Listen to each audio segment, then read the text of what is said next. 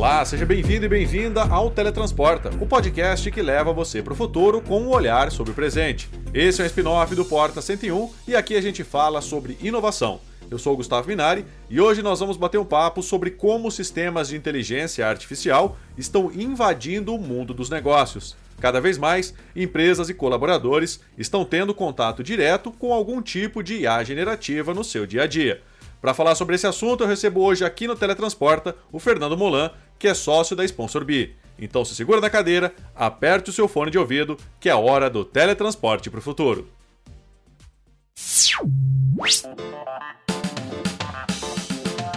Se você é novo por aqui, o Teletransporta é o podcast do Canaltech sobre inovação.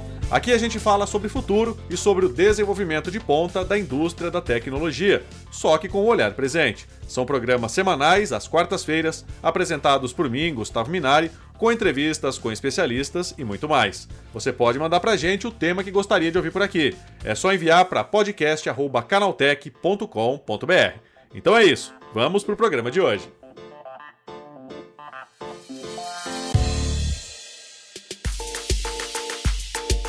Segundo o levantamento da Bloomberg Intelligence, o acesso a algoritmos de Large Language Models, também conhecidos como LLMS, como o ChatGPT, pode aumentar a produtividade em até 50%. A rápida popularização dessas ferramentas mostra que as IAs poderão alcançar a marca de 1,3 trilhão de reais até 2032, depois de uma rodada de investimentos de mais de 40 bilhões de dólares em 2022, segundo o mesmo levantamento. Para explicar como essas ferramentas estão sendo inseridas no mundo dos negócios, eu converso agora com Fernando Molan, que é sócio da Sponsor B. Ô Fernando, como que as inteligências artificiais é, elas vão invadir o mundo dos negócios? Na verdade, já estão invadindo, Gustavo. As maiores empresas elas já trabalham com inteligência artificial há alguns anos é que com tudo que aconteceu com a chegada da OpenAI e essa revolução para o usuário final, isso ficou mais nítido para nós, pessoas físicas, pessoas comuns que muitas vezes não entendiam o alcance que a inteligência artificial pode ter. Uhum. Mas várias grandes empresas já usam processos de machine learning, que são técnicas aí relacionadas a você usar o aprendizado da máquina para poder otimizar o, funções repetitivas, questões que são muitas vezes trabalhos que exigem um processamento grande de dados e que não podem ser captados, capturados por uma mente humana, isso já é usado há bastante tempo, robotização, automação de processos, só que nós estamos agora no advento das inteligências artificiais generativas, uhum. e isso é uma revolução incremental sobre tudo que a inteligência artificial pode trazer para o mundo dos negócios. Agora, Fernando, né, essas empresas elas estão preparadas para esse tipo de revolução ou ainda não? eu vejo diferentes empresas em diferentes estágios. Então, as empresas digitais, por exemplo, que são nativas digitais, eu posso falar das big techs como a Amazon, a Microsoft, o Google. É, e mesmo o Google foi surpreendido, a gente não pode esquecer isso, com alguns movimentos da concorrência. Mas essas empresas há muitos anos vêm investindo, vêm apostando nesse tipo de tecnologia, tem é, milhares de colaboradores em seus quadros que trabalham com inteligência artificial e algumas outras grandes organizações, como empresas pelas quais inclusive passei, também já entenderam o poder dos dados dentro da revolução digital e já trabalham com essas técnicas há algum tempo.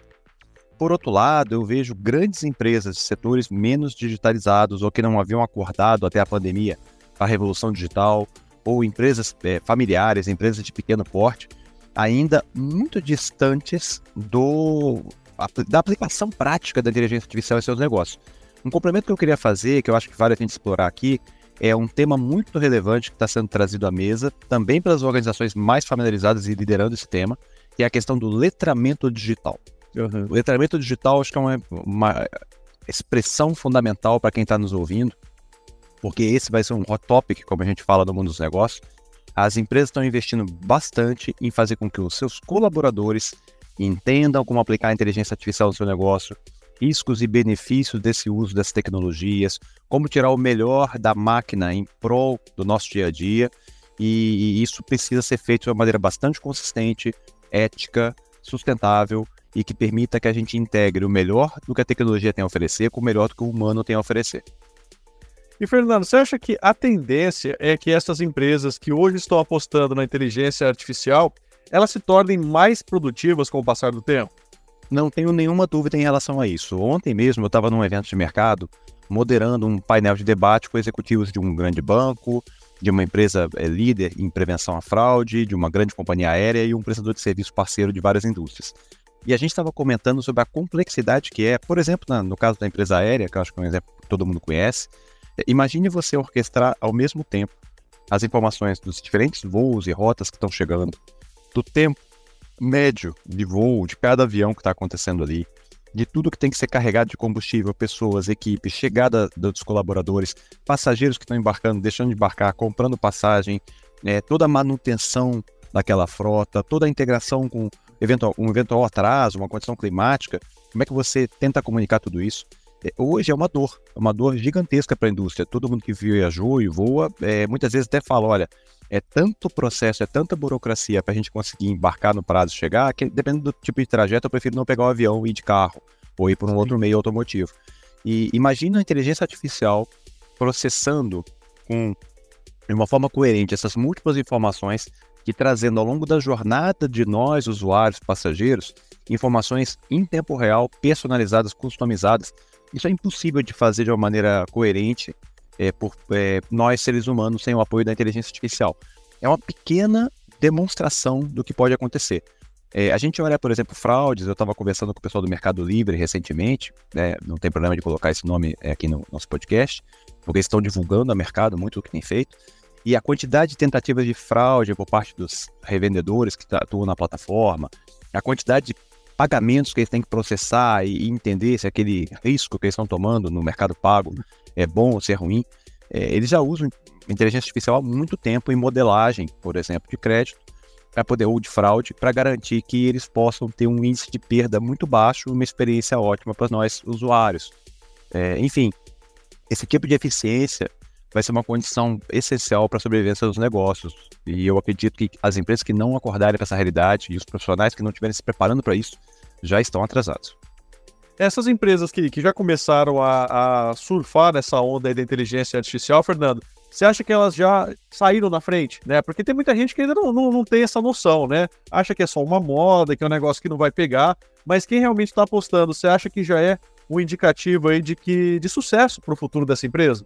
Eu te confesso que eu, por alguns anos, achei que era mais um hype da tecnologia. Você vê que há um ano atrás, provavelmente, né, um ano e meio atrás, a gente estaria falando bastante aqui, como foi falado no podcast, sobre metaverso.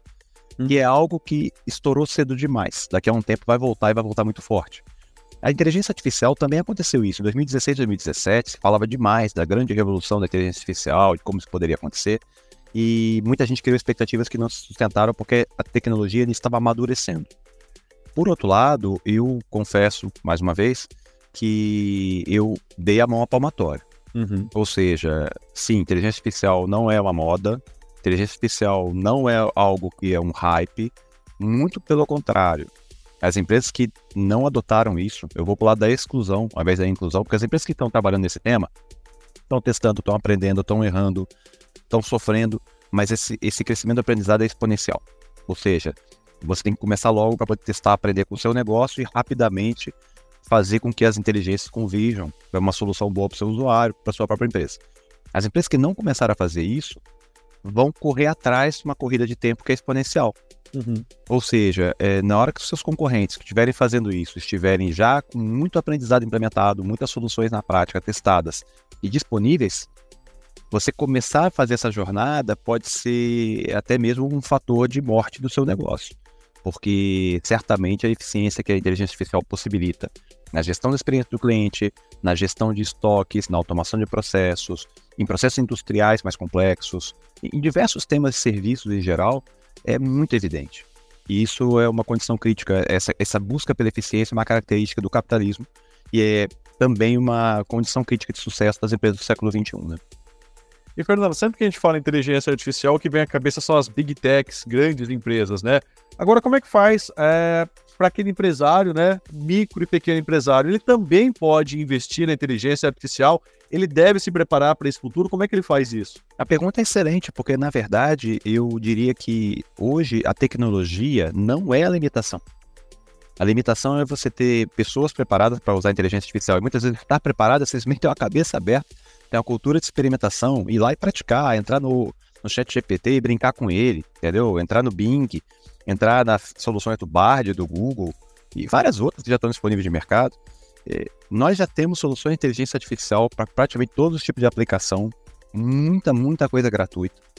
O que é o fator crítico de sucesso? É você saber usar, que foi o primeiro fator que eu coloquei, e você ter um estudo de caso. Você precisa ter uma aplicação concreta que vai gerar valor para o seu cliente, para o seu negócio, e a partir desse estudo de caso você buscar uma solução de inteligência artificial, seja disponível gratuitamente no mercado, que em geral é o que vai atender uma pequena e média empresa, seja através de um parceiro, de um prestador de serviço, porque o ecossistema está se desenvolvendo muito rápido também, uhum. e, e, a gente mesmo trabalha com isso, né, na, na empresa da qual eu sou sócio, é, a gente tem percebido uma demanda crescente dos executivos e executivas a respeito do tema, só que eles não sabem como aplicar. Então, é, esse segundo fator crítico de sucesso é fundamental. Você tem que ter um estudo de casos, tem que ter uma hipótese de negócio, algo que você fala, puxa, como é que eu posso, por exemplo, aplicar a inteligência artificial para fazer melhores políticas de preço nos meus produtos e serviços? Eu tenho, vamos pensar que eu seja um varejista que trabalha com 10 mil itens à venda, que não é um número muito grande, é uma empresa de médio porte. Como é que você gerencia esse estoque? Como é que você garante disponibilidade? Como é que você integra isso com o seu e-commerce? Como é que você mede se o teu cliente que foi buscar no seu aplicativo ou no seu site conseguiu encontrar o que queria, onde ele ficou no estágio da jornada? Como é que você retoma caso ele não tenha comprado? Em tudo isso, para mim, é um exemplo muito característico de uma aplicação concreta de inteligência artificial, porque é uma dor de negócio. Você quer aumentar sua conversão, você quer aumentar suas vendas, você quer melhorar sua gestão de estoque. Para tudo isso, tem uma inteligência artificial disponível, tem processos disponíveis com tecnologias que aplicam inteligência artificial que vão te ajudar a gerar mais valor para o seu negócio. E Fernando, você acredita que é, essa implementação de inteligências artificiais, né, isso pode ajudar e até mesmo melhorar o processo de criação de produtos e serviços no futuro bem próximo? Eu acho que sim, é, já está acontecendo. Então, né, para quem viu isso aí, que, que rodou recentemente as, as, montagens com fotos do Papa e toda essa questão, é, veja como a inteligência artificial já está sendo usada, inclusive, para criação de imagens, para criação de campanhas. Tem várias empresas, pensando no mundo mais digital, tem várias empresas usando o conteúdo criado por ferramentas de inteligência artificial generativa para poder melhorar seus conteúdos disponíveis na internet, seu ranqueamento na busca orgânica de, do Google, do Bing, das plataformas de busca. Então, você tem um conjunto de soluções que já estão acontecendo, uhum. já estão sendo usadas. Tanto por agências de marketing e propaganda que estão adotando esse tipo ferramenta para poder auxiliar, muitas vezes, a criar uma nova campanha, auxiliar a criar um novo produto. Você joga um.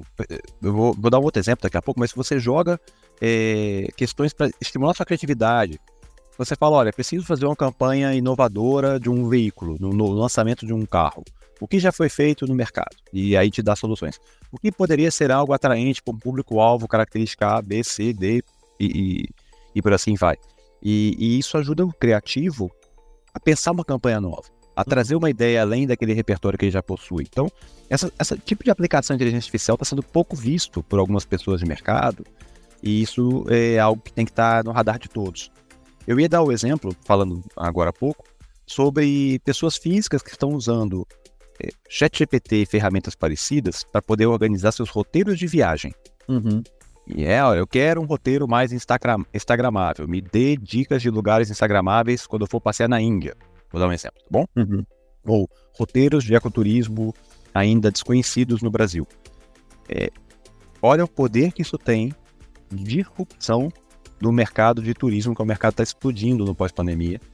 E o quanto que as empresas que eventualmente souberem usar esse tipo de técnica para reforçar seu catálogo de soluções, para poder entender melhor seu usuário, para poder pensar melhor seu cliente, vão estar à frente daquelas que não estão fazendo isso, porque os, os usuários já estão fazendo, né?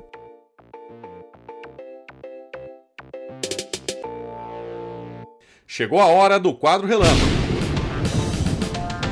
O quadro Relâmpago é o momento em que nós trazemos uma curiosidade rápida sobre o tema que está sendo tratado e testamos os conhecimentos de você ouvinte. E a pergunta de hoje é: você sabe o que é uma inteligência artificial generativa? Bom, segundo o Fórum Econômico Mundial, a inteligência artificial generativa, ou IA generativa, é uma categoria de algoritmos que gera novos resultados com base nos dados em que foram treinados.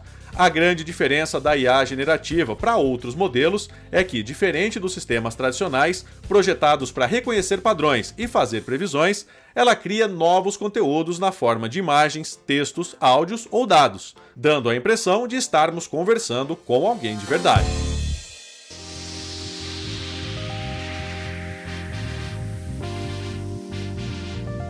Não, Fernando, isso é muito bacana, né? Porque isso também implica uma série de questões relacionadas à ética, né?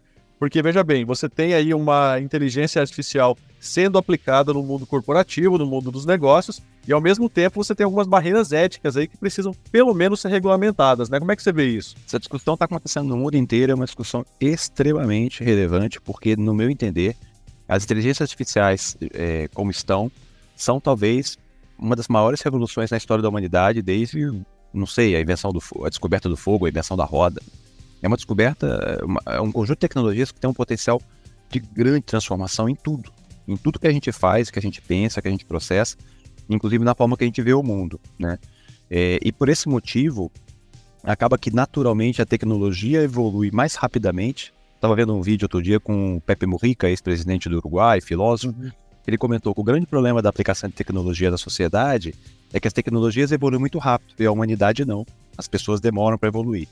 E isso leva a um conjunto grande de implicações quando você tem uma tecnologia tão poderosa, com tanta capacidade de impactar para bem e para o mal a sociedade, e pessoas que não estão letradas digitalmente, como a gente falou, para entender isso.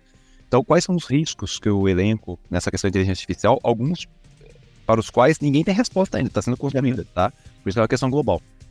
Primeiro, é, de quem são os dados? Qual o direito que temos de uso dos dados das pessoas, das empresas?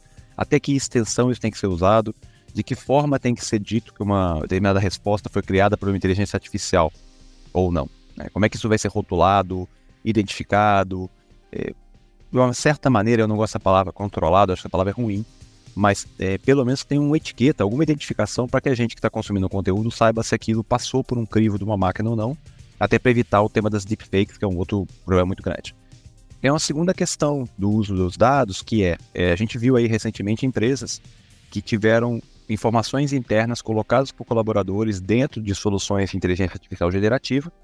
E, naturalmente, uma vez que você digita algo ali dentro, isso vira mais uma fonte de informação para que aquele robô, aquela busca, aquela base de dados, processe junto com as outras todas trilhões de informações que possui. É, isso é um risco. As pessoas estão cientes desse risco quando colocam ali alguma pergunta, quando compartilhe as suas informações. Tem um terceiro problema, que é o que a gente chama na inteligência artificial de alucinações. O que é uma alucinação? A forma que o algoritmo processa bases de linguagem complexas muitas vezes levam respostas que parecem incríveis, mas não são. E isso pode causar para um interpretador mal preparado um enorme problema. E você pode reproduzir uma informação gerada por máquina que não é verdadeira, que é uma alucinação, por isso o termo, e propagandear aquilo de uma maneira inverídica. É, usando o meu exemplo pessoal, eu, no início né, dessa brincadeira com a inteligência artificial generativa pública, fui pesquisar a meu respeito. Então, quem é Fernando Mulan? E aí eu descobri que eu tinha sido cofundador do IG, o que não é verdade. Eu descobri que eu tinha sido é, político, o que não é verdade, né? Nunca passei perto disso. Eu descobri uma série de informações a meu respeito que foram meras conjecturas da máquina processando informações, sabe sei lá de qual fonte, de que forma, e totalmente equivocadas e inverídicas. Então, esse risco é, é latente, ele é grande e é uma forma de reduzir o risco. E me desculpe estender essa resposta, mas ela é muito importante essa pergunta. Uma forma de você reduzir esse risco é você, e as empresas estão fazendo isso, os prestadores de soluções, é você trabalhar as bases de dados corporativas, por exemplo, com soluções corporativas proprietárias, que você tem a licença de uso, todo aquele dado da sua organização vai tramitar somente dentro da sua organização, vai usar o poder de processamento de soluções de mercado, como o próprio ChatGPT, mas num ambiente controlado. Isso é uma das formas de, de rever isso. E tem um conjunto de temas de regulação na sociedade, nos ambientes legislativos de todos os países em geral, termos de autorregulação da indústria, que ainda estão em desenvolvimento e acho que não são escopo da nossa conversa atual. E Fernando, né, até agora a gente falou da, das IAs, né, principalmente das IAs generativas na, no mundo dos negócios, né? Agora, como é que fica o funcionário nessa história? Né? Tem muita gente que tem medo de perder o emprego, não sabe se vai ter um trabalho daqui a dois, três, quatro, cinco anos, né? Como é que você avalia isso, né? Esse impacto da inteligência artificial no quadro de funcionários? Eu vou responder essa pergunta de três maneiras. A primeira delas é que haverá um impacto. Uhum. Então, quem não está se preparando para isso, ou pelo menos quem não tem consciência disso, está muito defasado. Haverá um impacto. Tá? Vários estudos demonstram que até 2025, alguns deles até 2027, é, colocam janelas aí de 4, no máximo 5 anos, 50% das ocupações profissionais hoje existentes estarão defasadas caso os profissionais não saibam como aplicar técnicas de inteligência artificial no seu dia a dia. Considerando a realidade socioeconômica e educacional do nosso país, é um gravíssimo problema, tá certo? É, e aí é um problema público, um problema privado, é um problema de cada organização, é um problema até do próprio colaborador ou colaboradora que precisa se qualificar. Tá? Então, primeira resposta, haverá um impacto. Esteja ciente disso, estude, se recicle e teste né, um pouco do que a gente falou aqui, brinque com relação à inteligência artificial, porque se você não aprender como usá-la, você estará fora do mercado. Uhum. É, o segundo ponto, a segunda resposta, é qual o cenário mais provável futuro. Ou seja, se você pergunta para a própria inteligência artificial quais são as profissões que já morreram ou estão irrelevantes com o surgimento dela, você vai ter uma lista muito grande. E não necessariamente os profissionais hoje estão desocupados, mas estarão no futuro próximo. E, e aí uh, tem duas correntes filosóficas, por assim dizer. Tem a linha dos mais pessimistas, que acham que haverá uma grande revolução no mundo do trabalho, e isso pode levar a uma profunda crise, inclusive global. Tá? Não só nas empresas, mas global, porque boa parte da quadro de pessoas que hoje têm um emprego, têm uma posição relacionada à sua força de trabalho, pode não, não ter mais qualificação, vai ser substituída por uma máquina. Tem um outro grupo, e esses grupos estão divididos quase 50-50, tá? Tem um uhum. outro grupo que é bastante otimista, que fala, olha, da mesma maneira que quando inventaram a planilha de Excel, o pessoal falava que o mercado ia acabar, o trabalho ia acabar. Da mesma maneira quando surgiu o computador, falaram que ia acabar. Da mesma maneira que surgiu o celular, falaram que ia acabar, etc, etc, etc. Né, várias tecnologias que vieram para disruptar tudo. É, a inteligência artificial também irá potencializar a produção dos indivíduos e pessoas se elas souberem usar bem essa ferramenta para o seu trabalho e ao invés de reduzir empregos, criará novos empregos e aumentará a produtividade da sociedade como um todo. Por exemplo, sendo aplicada em soluções de combate aos eventos climáticos. Né? Uhum. a nossa capacidade de processamento de dados precisa de inteligência artificial para chegar lá. É, essas correntes ainda não demonstram um caminho muito claro. Em alguns momentos, eu confesso que eu tendo a estar com o grupo dos pessimistas e em alguns momentos com o grupo dos otimistas, mas por enquanto eu vejo mais soluções otimistas acontecendo do que pessimistas. Tem um terceiro ponto, que é a minha última é, resposta aí, dentro da, da, resposta como um todo. A gente tem visto já dos eventos, por exemplo, eu estou sempre em eventos, toda semana eu vou em eventos de mercado, estou sempre me reciclando, buscando conhecimento, falando com pessoas. Então, é uma das coisas que eu queria compartilhar com quem está nos ouvindo aqui, é que é cada vez mais frequente nos eventos que a gente começa a ver robôs baristas, robôs que fazem sorvete, robôs que preparam café, é, robôs que estão dançando, pulando, brincando, fazendo soluções de entretenimento. É, muitas pessoas, depois da pandemia, passaram a comprar robôs que ajudam a fazer faxina nas suas casas. Uhum. Na hora que você começa a ver esse tipo de questão aparecendo no dia a dia cotidiano, drones, certo? Começa a ver isso aparecendo no dia a dia cotidiano das empresas e dos indivíduos em geral, isso significa que estamos a um passo da massificação. Até o momento, esse tipo de robô é uma curiosidade e um complemento às pessoas. Uhum. Mas eu acho que em algum futuro próximo vai se tornar natural para cada um de nós ver soluções providas por robôs. A gente vai achar que isso faz parte do nosso dia a dia. E talvez aqueles profissionais de menor qualificação que hoje dependem dessa ocupação para ter seu provento tenham que se requalificar. Fernando, então só para resumir, né, a questão toda é não dá para ignorar a inteligência artificial, quer seja no mundo dos negócios ou em qualquer outra atividade que a gente pense em desenvolver daqui por diante, né? É, a não ser que você seja um eremita eh, digital, um eremita social, é, na sociedade do século XXI, isso infelizmente não é uma possibilidade. E eu é, estimulo todo mundo a pensar no poder que essas conexões têm para nos trazer novos caminhos, novas soluções, novas possibilidades de carreira, de vida, porque também existe um viés conservador muito grande com tudo que é novidades. É, o nosso próprio cérebro é forçado, ele, ele é formado de uma maneira biologicamente criada para que a gente tenha um pouco de aversão à mudança. E eu acho que quem abraçar essa mudança mais cedo, com entusiasmo e um certo grau de cautela, sabendo os riscos, como toda mudança é, traz consigo, mas está é, na, na iminência de uma enorme possibilidade. Imagine que você fosse um acionista da empresa NVIDIA, é a empresa que fornece placas de processamento, chips e soluções para inteligência artificial. Essa empresa acabou de ser a mais rápida a atingir um trilhão de dólares de valor de mercado, porque eles simplesmente entenderam o poder, antes do mercado como um todo, entender o poder que essa indústria poderia trazer consigo. É, quem sabe isso não é o caminho da sua carreira se você estiver abraçando essa causa de uma maneira coerente. Né? Então, eu realmente acredito que a gente tem que estar atento. O mundo não vai passar indiferente essa transformação. Ano que vem vai ter eleição americana. Toda eleição americana sempre traz grandes disrupções em tecnologia. Eu tenho um pouco de receio com as deepfakes, vamos ver o que vai vir. E realmente eu recomendo a todo mundo que se aprimore no tema, teste, brinque, experimente e vai perder o medo. Vai começar a brincar um pouco, vai perder o medo, vai se assombrar com algumas coisas, como eu me assombro todos os dias, mas é, quem sabe daí não saem novas possibilidades e potencialidades pra gente. Né? É isso aí, Fernando. Muito obrigado mais uma vez pela tua participação e um bom dia para você, hein? Muito obrigado, obrigado pela oportunidade, espero voltar em breve e um grande dia para todos os ouvintes. Até a próxima. Até mais.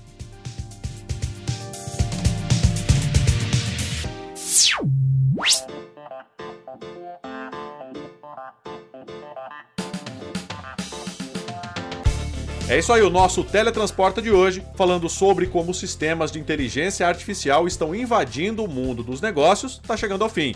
Agora lembre-se de seguir a gente em todas as redes. É só procurar por Canaltech. Nosso programa é publicado toda semana, sempre às quartas-feiras. Lembrando que esse podcast foi produzido, roteirizado e apresentado por mim, Gustavo Minari. A edição é do Yuri Souza, a revisão de áudio da dupla Gabriel Rime e Ivo Meneghel Jr.